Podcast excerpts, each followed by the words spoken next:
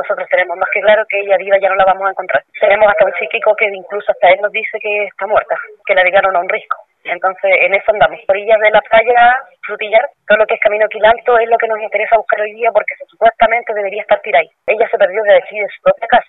Eh, José Caucha, el caballero que se suicidó, él la sacó de aquí a las 3 de la tarde de la casa. Y de ahí desapareció y no apareció nunca más.